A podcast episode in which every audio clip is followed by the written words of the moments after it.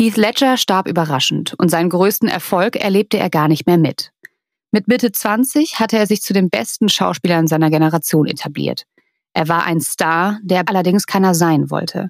Er war jemand, der sich seine Natürlichkeit immer bewahren wollte. Umso größer war der Schock, als am 22. Januar 2008 die Nachricht kam, Heath Ledger ist tot. Er wurde nur 28 Jahre alt. Die Welt, und ich weiß nicht, wie es euch ging, aber auch ich war fassungslos. Er war doch gerade irgendwie auf seinem Höhepunkt.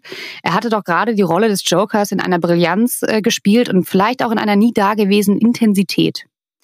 Wie kann er denn jetzt so plötzlich sterben? Und sofort gab es natürlich Gerüchte, dass es die Rolle des Jokers war, die Einfluss auf seinen Tod gehabt haben könnte. Aber kann das wirklich sein?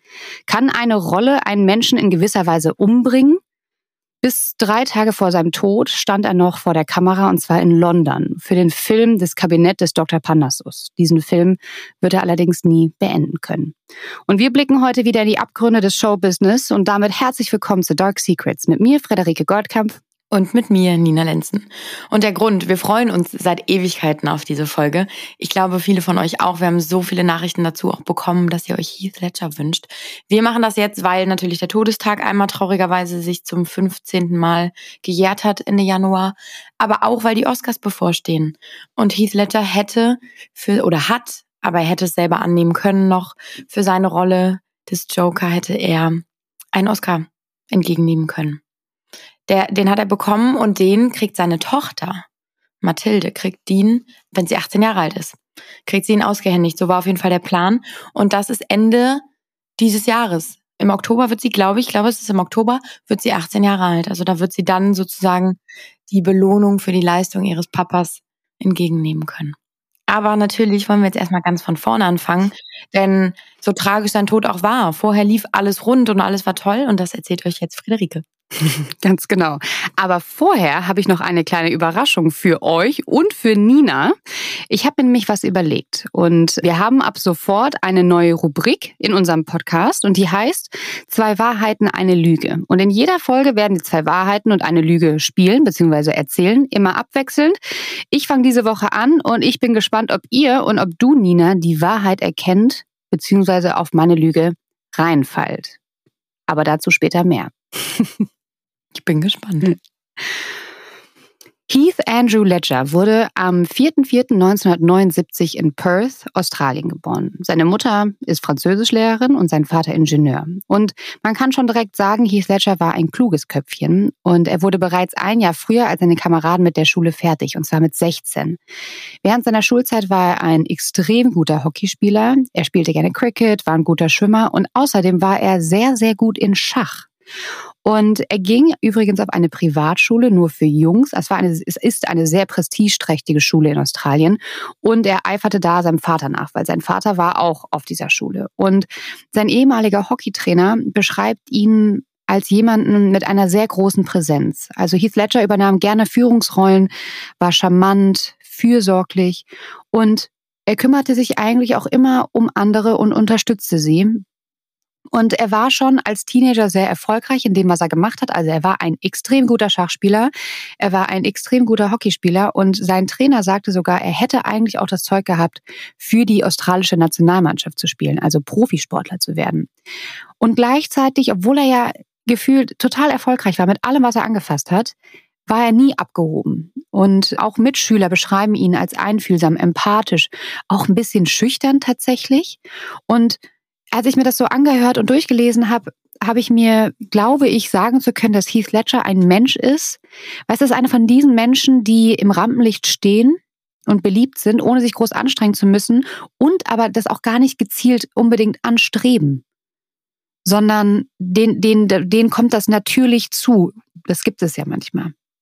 Und ich glaube, deswegen, sorry, kurzer Einwurf, deswegen sind diese Menschen auch so beliebt, weil sie es nicht anstreben, weil sie nicht diese, diesen Drang haben und irgendwie dieses Verkrampfte dabei, sondern das ist einfach so, wie du sagst, auf natürliche Art und Weise passiert.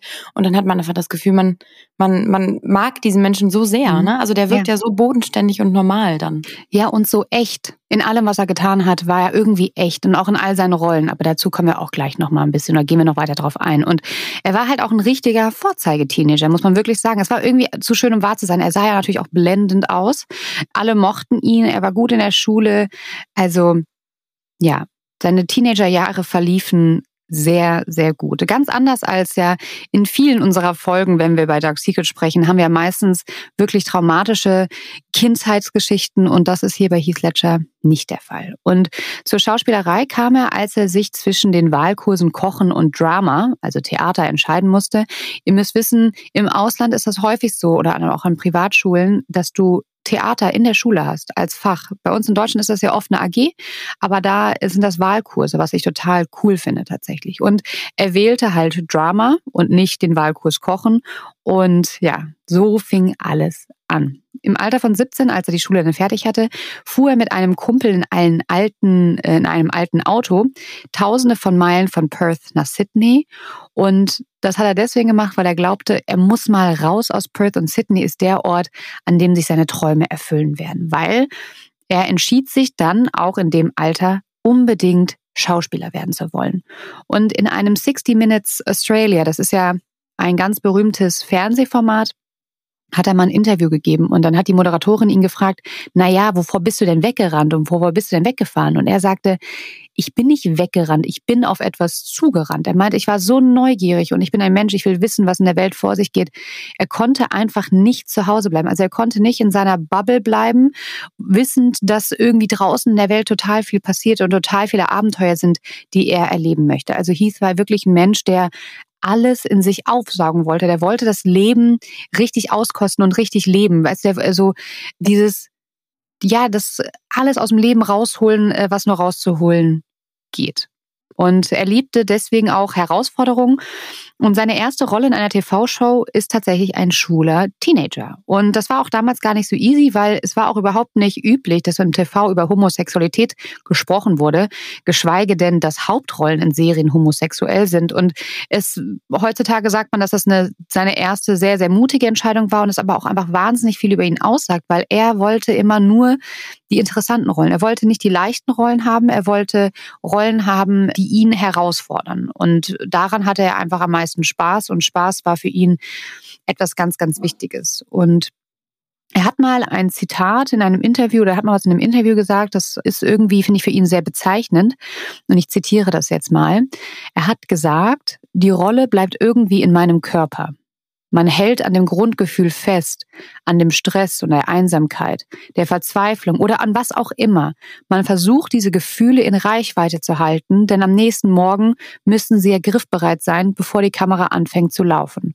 Und ich finde das irgendwie total äh, ein sehr, sehr spannendes Zitat und will da jetzt auch jetzt noch gar nicht so sehr darauf eingehen, sondern später mit Nina gemeinsam, wenn wir uns seine ganze Geschichte angehört haben, weil ich glaube, dass in diesem Zitat vielleicht auch der Schlüssel zu allem liegt.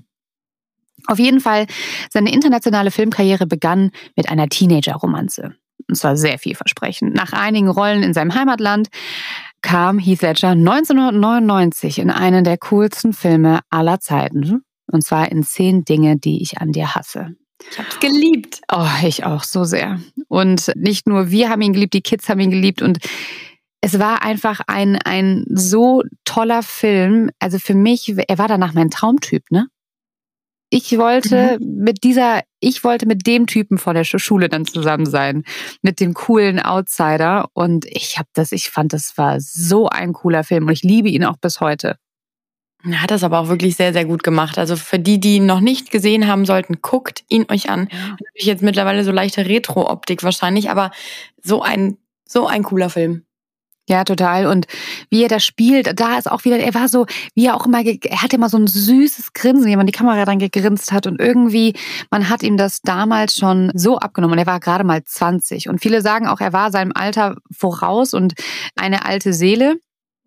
Und man witzig ist aber nach diesem Film, Zehn Dinge, die ich an dir hasse, setzt er erstmal seine Karriere aufs Spiel. Weil normalerweise, wenn dann junge Schauspieler so eine Rom-Com, also so ein, oder so einen romantischen Film machen, dann kriegen die halt ganz, ganz viele Rollenangebote in diese Richtung einer romantischen Komödie. Und er wollte das nicht. Er hat gesagt, ich wollte meine Karriere schützen und habe sie dadurch aufs Spiel gesetzt, weil er ein Jahr lang alles abgesagt hat. Und er hat gesagt, okay, wenn ich meine letzten 100 Dollar anbrechen muss, dann verlasse ich Los Angeles und fahre halt wieder zurück nach Australien.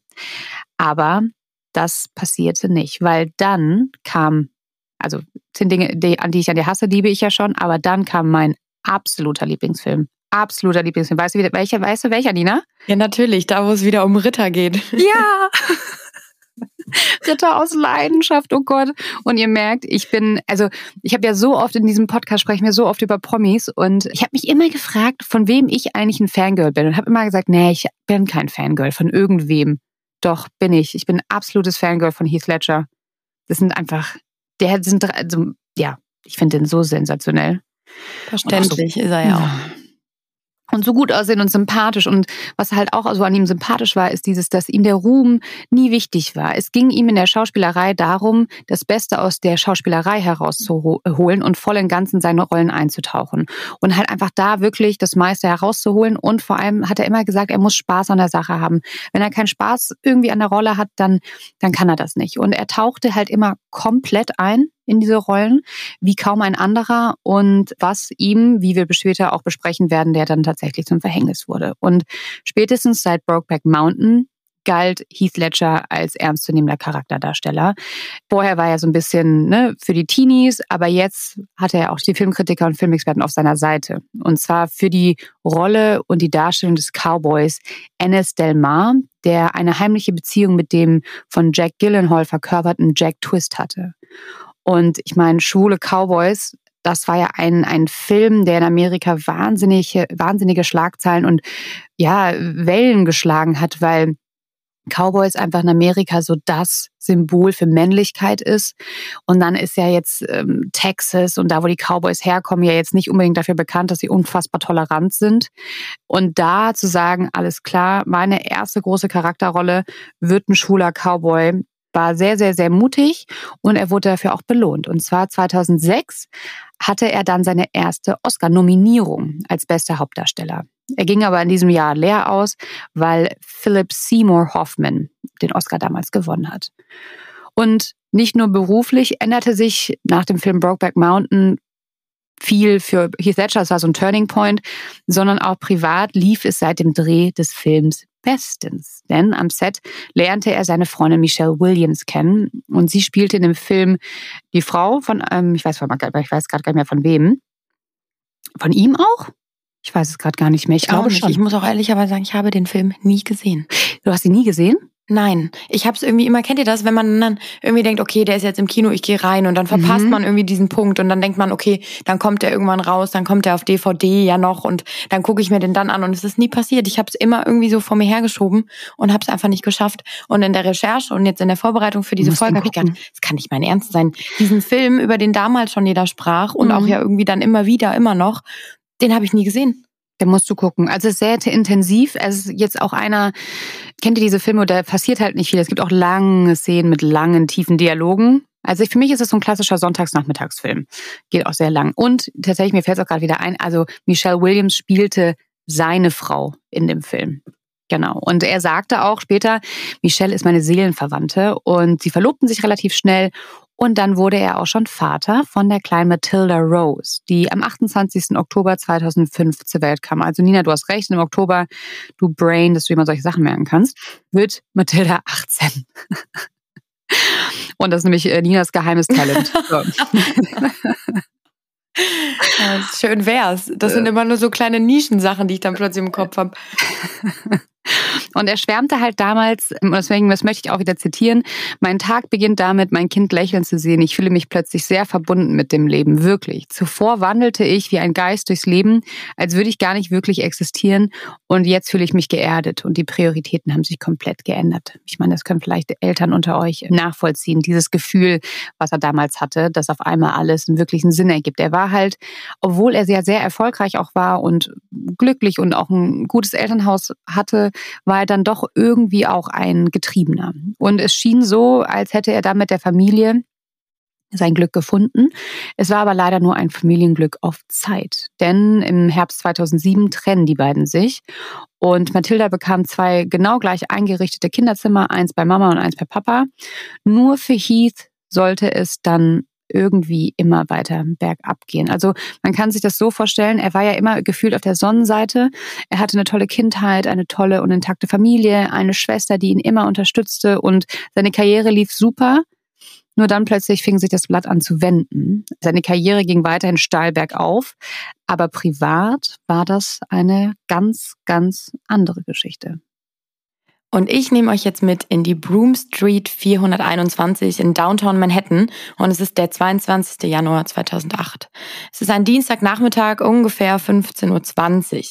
Heath Ledgers Haushälterin möchte ihm ausrichten, dass die Masseurin, die er kurz vorher bestellt hatte, nun da ist. Als keine Antwort kam, betritt sie sein Schlafzimmer und findet den leblosen Körper des Schauspielers. Er liegt reglos auf seinem Bett. Kurz darauf trifft der Notarzt ein und beginnt mit den Wiederbelebungsmaßnahmen. Doch vergeblich. Um 15.35 Uhr Ortszeit können sie nur noch seinen Tod feststellen.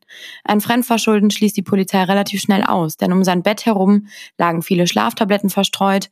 Außerdem hat man Valium in seiner Wohnung gefunden, Diazepam und Alpralozam. Und die, die es von euch nicht kennen, das sind beides Medikamente gegen Angstzustände. Also da war relativ schnell eigentlich klar, da kann niemand anders von außen eingewirkt haben. Das muss etwas mit diesen Medikamenten zu tun haben. Und in dieser Lebenszeit, in der Heath Ledger sich zu dem Zeitpunkt befand, es war eben die Dreharbeiten zu The Dark Knight, zu dem Batman-Film, waren kurz davor abgeschlossen gewesen und es lief alles wirklich richtig gut, aber so wie die Fredi eben schon gesagt hat, äh, es gab so einen kleinen Turning Point in seinem Leben. Ich vermute auch, das war einfach die Trennung von Michelle und eben dann die räumliche Trennung von seiner kleinen Familie, die ihn sehr zu schaffen gemacht haben. Und er hat dann auch mal in Interviews zu der Zeit erzählt, dass er nicht mal richtig schlafen konnte, dass, dass er so eine verschleppte Erkältung auch gehabt hat, also irgendwie so eine Art Lungenentzündung. Und da hat er dann eben natürlich einmal wegen seiner Schlaflosigkeit Schlaftabletten genommen und wegen dieser Erkältung andere verschreibungspflichtige Medikamente. Und das muss am Ende, und so sagt es dann auch der offizielle toxikologische Bericht, dass es eben einfach eine unbeabsichtigte Überdosis verschreibungspflichtiger Medikamente wohl war. Das ist natürlich super tragisch, weil er vorher noch, da komme ich aber auch gleich nochmal mehr drauf zu sprechen, äh, kurz bevor er eben starb, hat er noch mit seiner Schwester telefoniert und die hat wohl noch zu ihm gesagt, bitte mix diese ganzen Medikamente nicht alle zusammen, weil das ist überhaupt nicht gut. Da erzähle ich euch aber später mehr von. Erstmal geht es jetzt hier um ja, den Turning Point eigentlich. Also, wie ich schon gesagt habe, er wollte, so, er war so rastlos zu dieser Zeit. Er war so sehr noch in seiner Rolle des Joker irgendwie unterwegs in seinem Kopf. Er konnte, wie gesagt, nicht schlafen.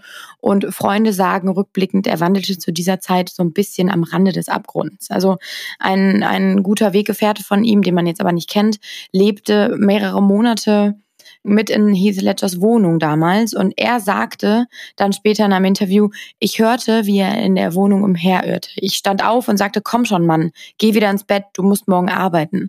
Aber er entgegnete nur, ich kann nicht schlafen. Und so soll das halt wirklich mehrere Nächte irgendwie gewesen sein. Und das zeigt ja, glaube ich, schon mal so ein bisschen. Ich kann aus eigener Erfahrung sagen, wenn man nicht die ganze Nacht durchschläft und das mehrere Wochen hat, man dreht irgendwann durch. Und wenn man dann überlegt, dass man so wie er, also wie Heath, fast jede Nacht nur zwei Stunden schläft, so wie er das dann irgendwann mal auch erzählt hat, das ist natürlich wie Folter. Da wirst du wahnsinnig. Und um einmal zu erklären, wie schlimm das auch für ihn gewesen sein muss, von Michelle Williams getrennt zu sein. Also die zwei lebten zusammen mit ihrer Tochter in Brooklyn in einem wasabi-grünen Haus. Das muss total schön und so sehr idyllisch gewesen sein.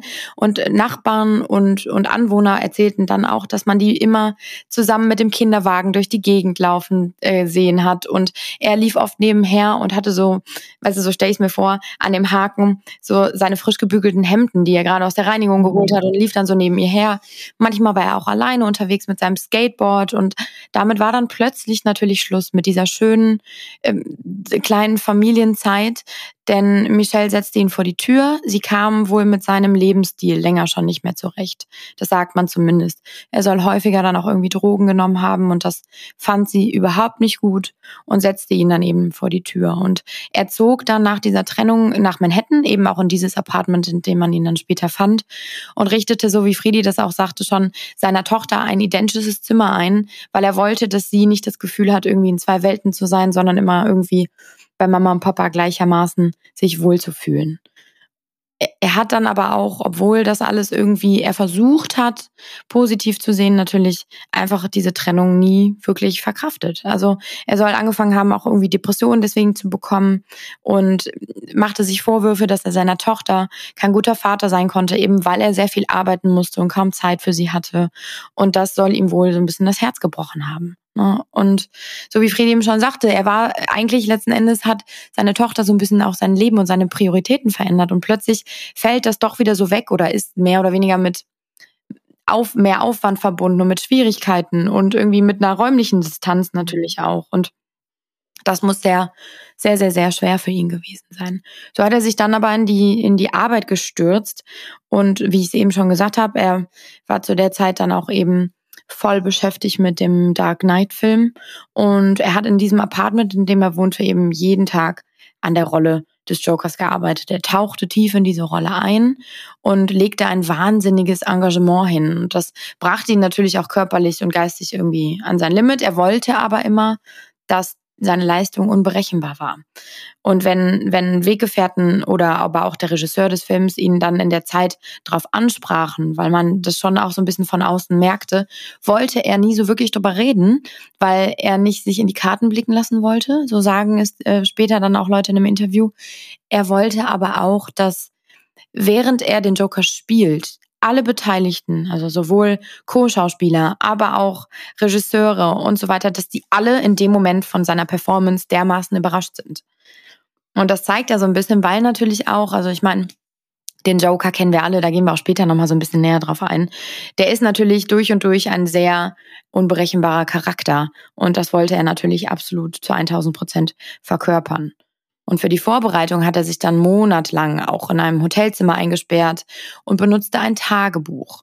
Und da machte er sich Notizen zu und schrieb da eben Dinge auch rein. Dieses Tagebuch kann man auch ähm, in der Doku sehen, also da werden Ausschnitte irgendwie von gezeigt. Und später wird auch sein Vater dann einmal sagen, es gibt Ausschnitte seines Vaters, wie er in diesem Tagebuch liest also die gibt es bewegt. Und der Vater sagt dazu einfach nur, es sei schwer zu lesen.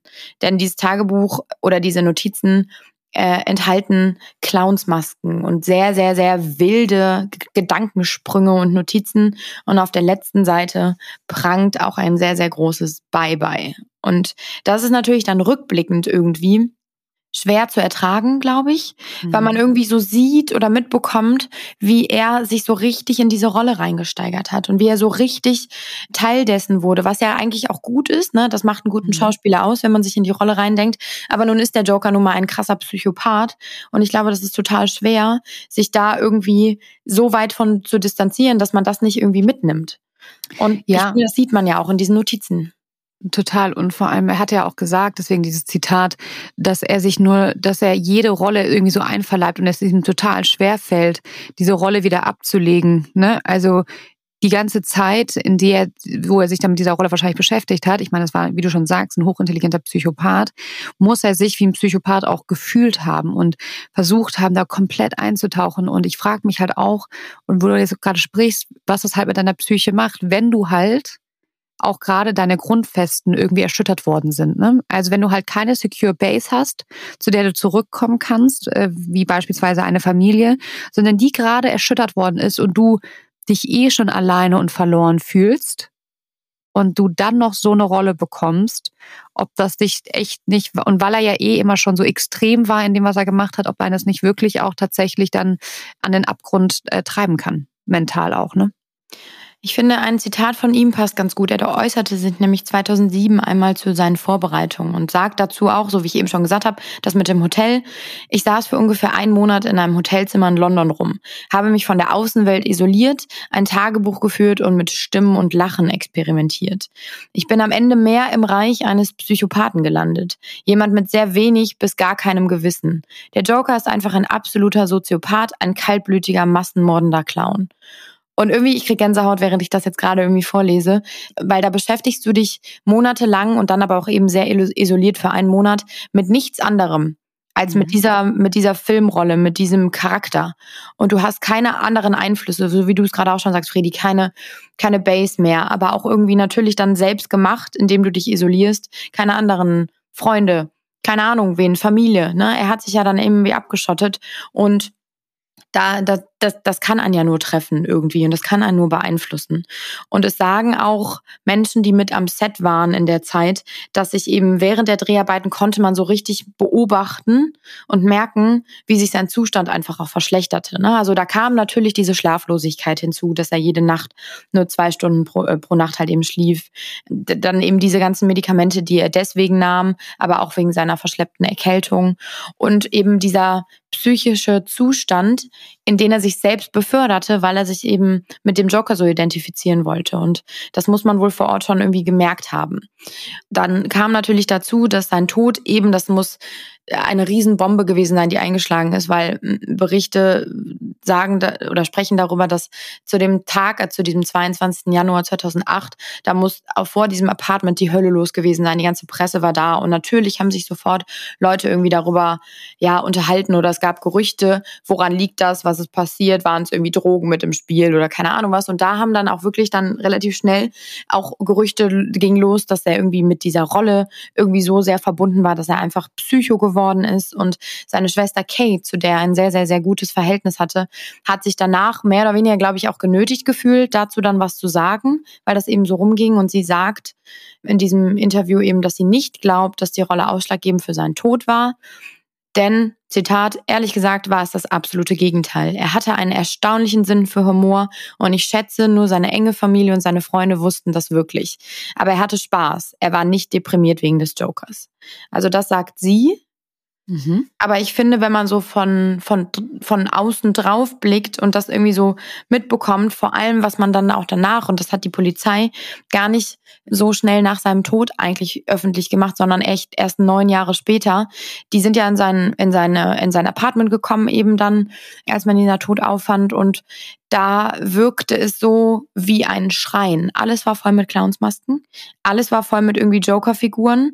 Man fand eben halt dieses Tagebuch, man fand aber auch Sprachmemos, wo man ihn gehört hat, wie er versucht hat, wie der Joker zu sprechen. Und mhm. jeder, der den Film noch im Kopf hat, der hat ja so eine mhm. ganz unangenehme, gruselige, eklige Stimme irgendwie. Und das hat natürlich Heath Ledger versucht, irgendwie, ich meine, letzten Endes jetzt nicht so so eine krasse Erkenntnis, weil am Ende des Tages der Schauspieler hat versucht, sich da rein zu versetzen. Aber eben diese Sprachmemos, die mussten so gruselig gewesen sein und überall stapelten sich Batman-Comics und Bücher über Clowns und es wirkte dann im ersten Moment auf, auf die Leute, die das sahen, so, als sei er besessen von, von dieser Rolle des Joker ich bin da so zwiegespalten, auch schon die ganze Zeit, während ich mir die Notizen aufgeschrieben habe, weil ich so dachte, naja gut, okay, letzten Endes ist er einfach ein super, super, super guter mhm. und gewissenhafter Schauspieler gewesen, der sich einfach nur in diese Rolle reinversetzen wollte. Dazu gehört halt eben auch so eine Vorbereitung. Also ich glaube, ich weiß nicht, wenn man jetzt mal irgendwie Christian Bale sieht oder so, der für für seine Rollen irgendwie so viel Kilo abnimmt und dann auch wieder zunimmt. Das sind ja auch im weitesten Sinne so Vorbereitungen für so eine Rolle. Was hätte Heath Ledger anders machen können, als sich 1000 Prozent auf diesen Joker einzulassen? Das stimmt und vor allem, er war auch jemand tatsächlich, der alles dokumentiert hat. Also er hat ganz oft Sachen gefilmt, fotografiert.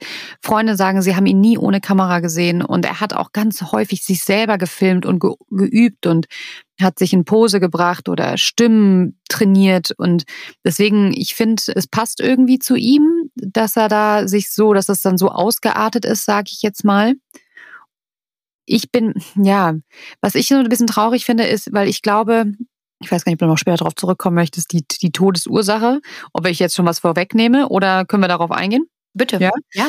Dieses, ich glaube halt wirklich, dass ihm nicht bewusst war, welchen Medikamentencocktail er da so zu sich nimmt. Und leider glaube ich, dass es echt einfach nur ein total doofer Unfall war. Dass er da sich diese Medikamente genommen hat in der falschen Dosierung, in einer falschen Mischung.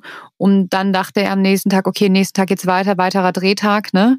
Und dann ist er halt einfach nicht mehr aufgewacht, hat wahrscheinlich die Pumpe nicht mehr mitgemacht. Und das finde ich halt so traurig. Und ich finde, was ich, und das ist so ein bisschen auch mein Dark Secret in dieser Folge, ist nicht unbedingt seins, vielleicht schon auch dieses dunkle Geheimnis, dass er da so sich psychisch die Toren, die Türen aufgemacht hat zum Psychopathen. Also er hat sich ja wahrscheinlich, also das ist ja ein Massenmörder gewesen und sich da reinzufühlen, glaube ich, ist super schwierig und es macht definitiv was mit dir. Aber halt auch vom Showbusiness, von Hollywood, dass die zulassen, dass sich Schauspieler so zugrunde richten können. Weißt du, was ich, ich meine, es muss doch jemand mitbekommen, dass der, hast du ja selber gesagt, er wurde fahriger, ne, hat irgendwie nicht gut geschlafen, dass da keiner einen Riegel vorschiebt, dass sie ja scheinbar, und das hatten wir auch schon mal in der Folge mit Alec Baldwin, wo, wo wir festgestellt haben, das muss immer alles total schnell gehen und total günstig sein, dass die ja auch so kohlegetrieben sind, dass ja eine Verzögerung wahnsinnig viel Geld kostet. Und ich glaube, und das ist jetzt eine steile These von mir, dass die auch in Kauf nehmen, so nach dem Motto, naja, Hauptsache er taucht halt auf, ne? Und wenn er sich halt aufpushen muss, um hier zu stehen, dann soll er das halt machen. Und wenn er Schlaftabletten nehmen muss, um zu pennen, dann soll er das halt machen. Aber dass sie da scheinbar keine, ja, dass sie die, das Gefühl schon die Schauspieler ausbeuten und dass es keinen Schutz für die Schauspieler gibt vor sich selber. Weißt du, was ich meine? Absolut. Absolut. Vor allem vor sich selber. Und da gab es natürlich dann auch im Nachgang natürlich irgendwie super viele Spekulationen, wie es überhaupt dazu kommen konnte, dass er eben diese Überdosis nahm. Also am Ende des Tages, so wie du sagst, ich bin auch felsenfest davon überzeugt und auch, glaube ich, die, die, die Mehrheit der Menschen, dass es einfach ein absolut blöder, blöder Unfall war und dass er es nicht geplant hatte. Aber klar gab es natürlich, ging es dann um, wollte er sich vielleicht das Neben nehmen? War er so weit in dieser Spirale äh, aus verschiedenen Gründen, dass er einfach nicht mehr leben wollte? Und dazu hat sein Vater dann auch später nochmal was gesagt. Er sagt nämlich, natürlich, es war ganz und gar seine Schuld. Es war nicht die von jemand anderem, also es war nicht die von, von niemand anders sonst.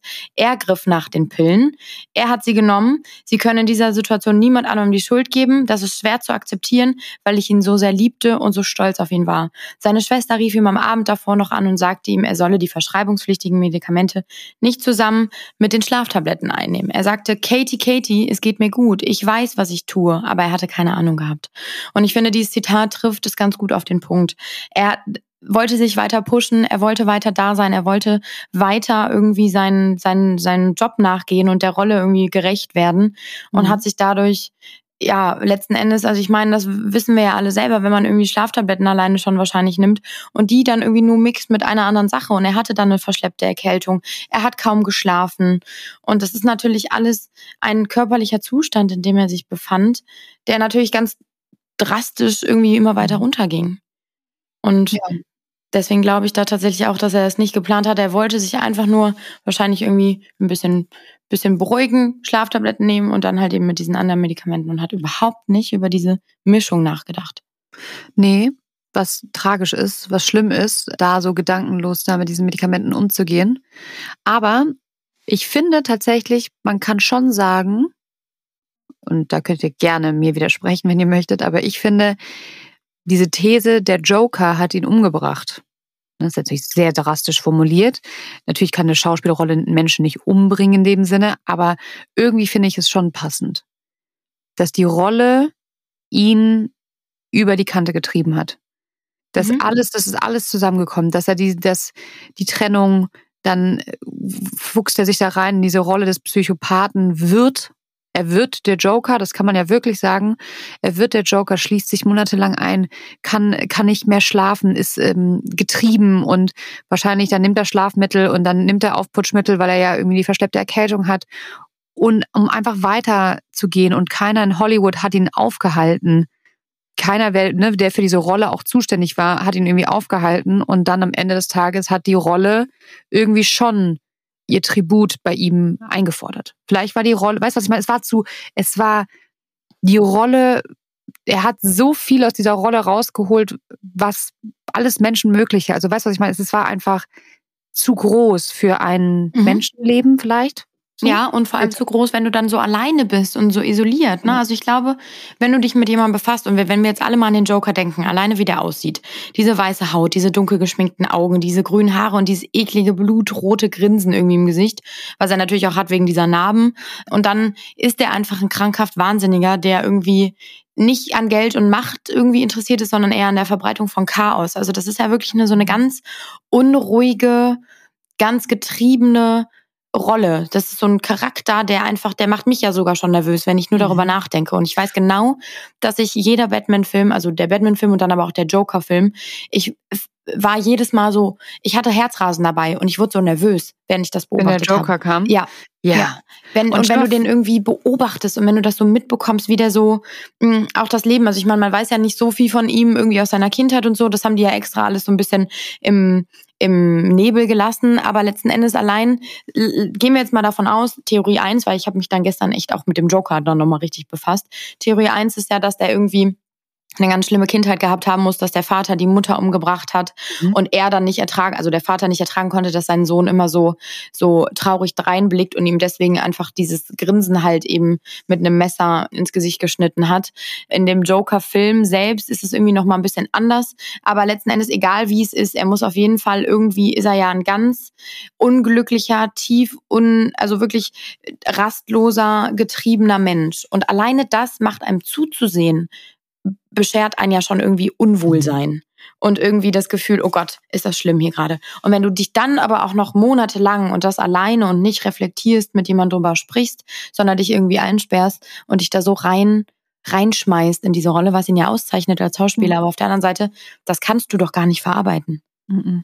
Und überleg mal, du wirst dann mit dieser Rolle des Jokers alleine gelassen in deinem Kopf, also du das ist, du, du nimmst dir all das, das, den ganzen, das Trauma der Rolle in dich auf und am Ende des Tages vermute ich mal, du glaubst ja dann daran, okay, mir ist das passiert. Ne? So, jetzt mein Vater hat mir das hier reingeritzt, was macht das mit mir? Das ist ja irre. Der, du beschäftigst dich ja mit Abgründen, äh, psycho, psychischen Abgründen, die ja Gott sei Dank den meisten Menschen von uns verschont bleiben. Und du, er hat sich ja dann Heath Ledger hat sich ja dann freiwillig in diese Rolle des Jokers begeben und auch Joaquin Phoenix, der ja dann auch einen Oscar für den Joker bekommen hat, für, die, für den Film Joker.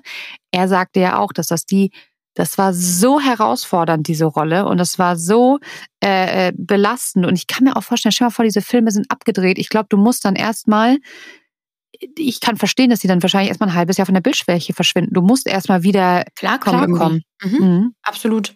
Und ich finde, und da, ich bin sehr gespannt, weil es wird ja 2024 einen zweiten Teil von dem Joker geben, auch wieder mit Joaquin Phoenix und dann mit Lady Gaga mhm. als Frau an seiner Seite, als Harlequin. Und die, wer die Comics gelesen hat, weiß, diese, das ist eigentlich eine junge Frau, die irgendwie in dieser Psycho, in dieser Irrenanstalt arbeitet und sich in den Joker halt eben verliebt und dadurch halt eben irgendwie in, damit reingerissen wird. Und ich bin so gespannt, wie sie das auch umsetzen wird, weil es einfach, das ist natürlich auch wieder so ein Charakter, der irgendwie jetzt nicht mal so easy peasy, sondern auch irgendwie so psychisch natürlich total herausfordernd sein muss. Alleine dich da als, guck mal, du, guck mal, wenn du das so einfach jetzt mal von außen betrachtest, ist eigentlich ein normaler Mensch, der mhm. nichts dergleichen hat. Und beim Joker sagt man auch, ich habe dann gestern so Blog, so Psychologen-Blogs und so gelesen, dass dann Leute sagen, okay, der Joker hatte definitiv eine dissoziale Persönlichkeitsstörung. Also wirklich das tiefste Innere eines Menschen, was einfach völlig durcheinander ist und antisozial, verantwortungslos, irgendwie, was haben die noch gesagt, ganz andere Denkweisen und Wahrnehmungen mangelndes Einfühlungsvermögen, keine Schuldgefühle, kein Verantwortungsbewusstsein. Und das sind natürlich alles so richtig negative Charaktereigenschaften und Emotionen irgendwo, die mhm. du, wenn du ein normaler Mensch bist, so wie es jetzt zum Beispiel Heath Ledger ja eigentlich war, der solche Gefühle und Empfindungen nicht natürlicherweise hat, da muss er sich da reinversetzen und da muss er das lernen. Und ich glaube, das alleine macht einen doch fertig. Ich glaube auch. Also ich glaube auch, dass diese Rolle einen großen Einfluss auf seinen Tod genommen hat tatsächlich, in welcher Art und Weise auch immer, auch wenn andere Leute sagen, das dementieren und sagen, Heath sei, sei am Set ganz er selbst gewesen, ne, hat gelacht wie sonst auch, glaube ich trotzdem, das ist meine Meinung, dass die, die Rolle des Jokers Einfluss auf seinen Tod genommen hat. Und schreibt uns auch gerne mal, wie ihr das seht, bei Instagram, Dark Secrets unterstrich der Podcast. Und auf Instagram werden wir jetzt auch noch was anderes machen. Und zwar unsere Rubrik. Nina, bist du ready? Ich bin so gespannt, was jetzt kommt. Ich, ich also. weiß genauso wenig wie ihr, was uns jetzt erwartet. Deswegen, okay, Fredi, ich bin gespannt. Genau, also wir spielen das Spiel Zwei Wahrheiten, eine Lüge. Ich werde jetzt drei Thesen oder Fakten, nennt es wie ihr wollt, vorlesen und ihr müsst dann entscheiden, welches von denen nicht wahr ist. Okay, also Lauscher aufgesperrt. These Nummer eins oder Wahrheit Nummer eins oder Lüge Nummer eins. Die Paten seiner eigenen Tochter Mathilda sind übrigens Heaths bester Freund Jack Gyllenhaal und Schauspielerin Liz Hurley. So, jetzt kommen wir zum zweiten. Am inneren linken Oberschenkel hatte der Hollywood-Star ein Muttermal in Form einer Erdbeere. Und jetzt kommen wir zur dritten ja, Aussage. Heaths Familie ist in Australien übrigens sehr bekannt. Vor allem in seiner Heimatstadt Perth sind sie sehr berühmt, weil sein Urgroßvater Sir Frank Ledger war ein Ritter und der Namensgeber für die Stiftung Sir Frank Ledger Charitable Trust. Er und seine Nachkommen helfen bei der Finanzierung der umliegenden Universitäten. So. Nina, wir Warte, werden. Zwei sind wahr und eins ist falsch. Genau, zwei sind wahr, eins mhm. ist falsch. Rätselt gerne mit. Die Lüge werden wir bei Instagram aufdecken und ich habe eine in Vermutung. der nächsten Folge. Du hast eine Vermutung, ja, du vermuten kannst ja. Ich werde dir nur nichts sagen. Was glaubst du also, denn? Ich bin mir relativ sicher, dass Nummer eins richtig ist. Einfach weil ich weiß, dass Jake Gyllenhaal auf jeden Fall ein Part ist. Ich weiß nur nicht über Liz Hurley. Deswegen gehe ich jetzt mal davon aus, dass es stimmt. Und Nummer drei, finde ich, kann man sich fast nicht ausdenken. Ja, deswegen könnte ich mir auch vorstellen, dass das stimmt. Also, ja, das mit der Erdbeere kann aber irgendwie auch, das ist auch schon wieder so skurril. Aber ich vermute, dass Nummer zwei falsch ist. Was vermutet ihr denn? Äh, schreibt es dann unter unserem Post Zwei Wahrheiten, eine Lüge bei Instagram und rätselt mit. Ich bin sehr gespannt, was ihr sagt. So. Und jetzt, um, sage ich jetzt mal, das Ganze mit Blick auch auf die Uhr zum Schluss zu kommen, habe ich noch was für euch. Und zwar, das habe ich mich vorhin total vergessen. Was ich total verrückt finde, und das könnt ihr einfach mal mitnehmen und drauf rumdenken, ist, dass Heath Ledger, das sagt sein Vater auch, immer gesagt hat von sich, dass er nicht alt werden würde. Das muss man sich mal vorstellen. Das war ein Mensch, der aus irgendeinem Grund, und er war, Heath Ledger war auch spirituell, gespürt hat oder vermeintlich gespürt haben muss, ich glaube, ich werde nicht alt. Und vielleicht war das ja auch der Grund, warum er so gelebt hat, wie er gelebt hat. Dass er so viel wie möglich in diese kurze Zeit versucht hat zu packen, warum er nicht an eine Schauspielschule gegangen ist, weil er gesagt hat, ich habe da keine Zeit für. Ich bringe mir das alles selber bei. Ich, ich fahre mit 17 nach ähm, Sydney und ich fange jetzt an zu Schauspielern, weil ich werde auf dieser Welt nicht sehr viel Zeit haben und ich muss einfach das Leben auskosten. Und das wäre so für mich mein Abschluss, weil ich finde das irgendwie, es hinterlässt bei mir so ein, irgendwie macht es mich traurig, dass er wusste, dass er nicht lange leben wird. Und gleichzeitig denke ich mir so, wie toll, dass er es geschafft hat, ein fast erfüllt. Er hat ja so viel erlebt mit für seine 28 Jahre. Er hat es tatsächlich geschafft, äh, in seine kurze Zeit so viel Leben wie möglich zu packen. Ja, das stimmt. Ich finde das ein sehr gutes Schlusswort. Bis zum nächsten Mal. Wir freuen uns auf die nächste Folge. Tschüss.